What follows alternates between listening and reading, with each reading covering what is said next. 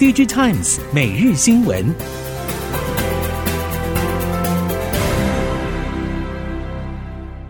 台湾豪宅品牌三十年保证，富予宇悦竹东蜕变首部曲正式巨献，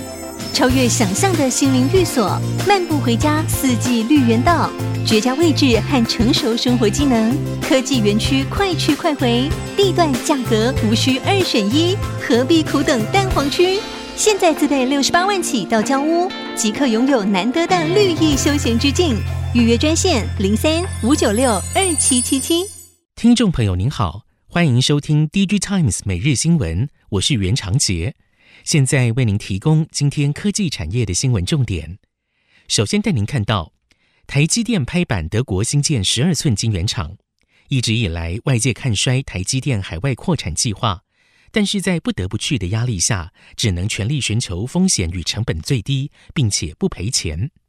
半导体业者表示，美日德三地建厂计划，美国几乎已经确定是赔钱生意。日本、德国在台积电的坚持之下，至少应该可以维持获利，包括取得过半补助、合资伙伴分散营运风险，以及和多家汽车大厂 IDM 业者展开长期合作关系。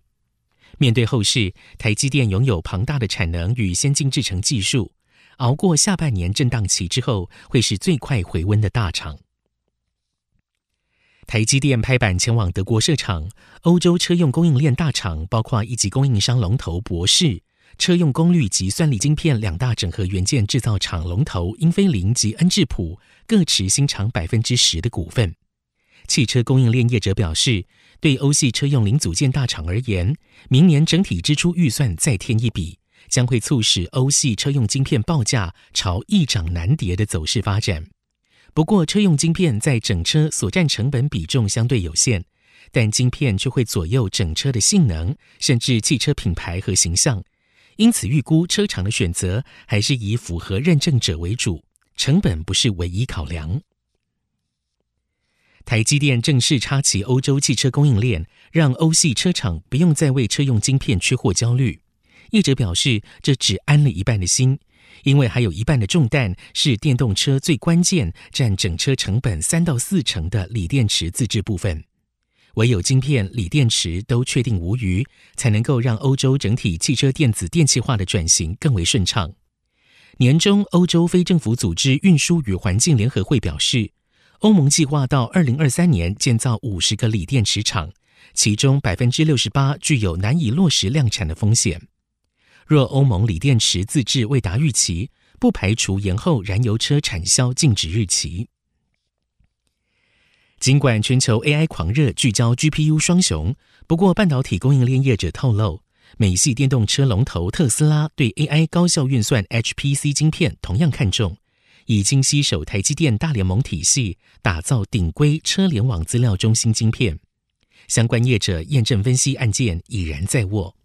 根据了解，美系电动车大厂的超级 AI 晶片导入五奈米以下先进制程，并且采用先进封装一直整合在一整片晶圆上，成本初步估计至少是数万美元等级。晶圆片上整合非常多模组，用途可能是车联网的资料中心机房。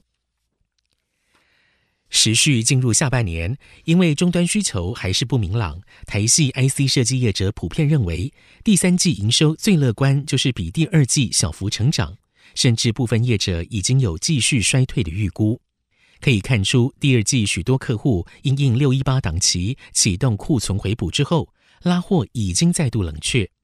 尤其一些上半年还算有支撑力道的应用，如电竞显示器、PC、NB 等高阶 IT 产品，下半年也可能会熄火。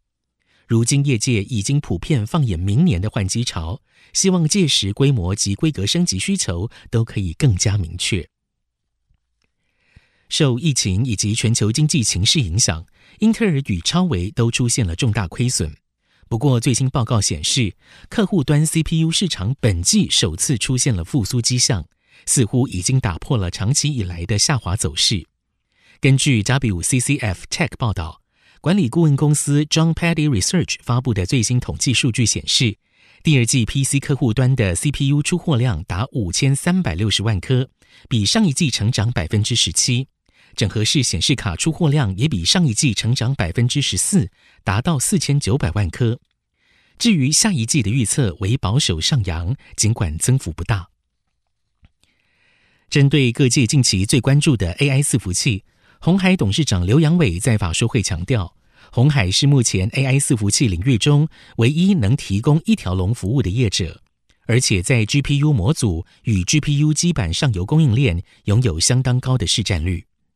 对于外界忧心 AI 伺服器的成长将排挤品牌业者市场，刘阳伟认为，生成式 AI 应用以云端服务供应商 CSP 为主，鸿海与各家 CSP 都有密切合作，因此未来伺服器产品比重，CSP 与品牌业者会往五十比五十的方向发展。近期台系微控制器 MCU 厂陆续公布今年上半年营收表现。受到了中国消费性电子产品市场疲软影响，多数业者表现不如预期。如盛群上半年累计营收为新台币十四点七七亿元，年减百分之五十八点八，整体 MCU 营收占比大约八成，出货数量达一点六亿颗，年减百分之五十七。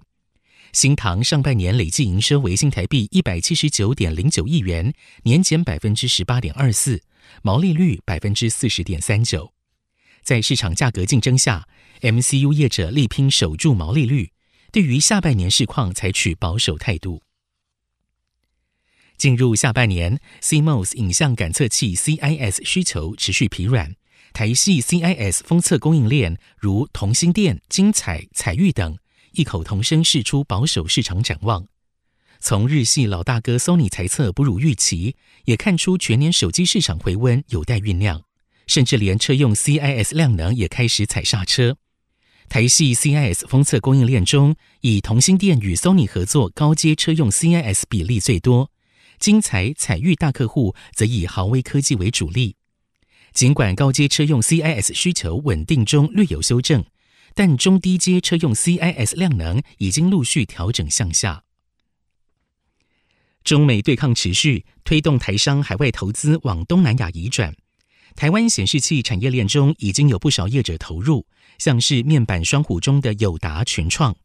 值得注意的是，中国前三大面板厂京东方、TCL、华星以及慧科也陆续前往东南亚布局。慧科近期位于越南的工厂正式开业。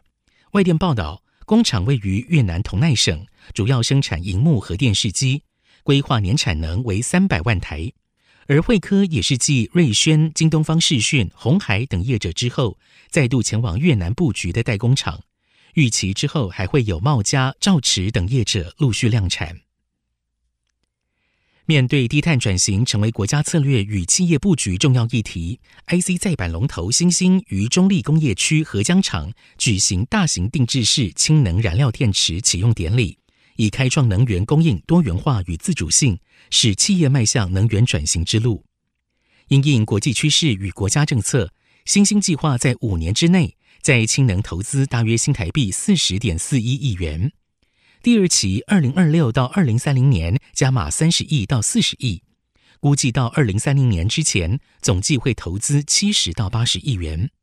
估计目前发电量占比可达总电量一成左右。近几年会到百分之十二到十五。美国氢能燃料电池大厂 Bloom Energy 创办人兼执行长 Sridhar 访台，出席新兴电子定制氢能燃料发电系统启用典礼。Sridhar 表示，台厂占 Bloom Energy 供应链超过三成，与台湾氢能相关供应商合作深远。未来计划将会进一步在台湾寻找在系统安装方面的合作伙伴。相关业者透露。Bloom Energy 在台供应商远远超过三成，估计有六成都是来自台湾业者。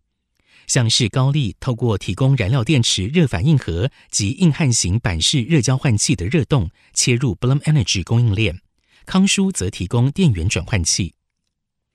以上 DG Times 每日新闻由 DG Times 电子时报提供，原长节编辑播报，谢谢收听。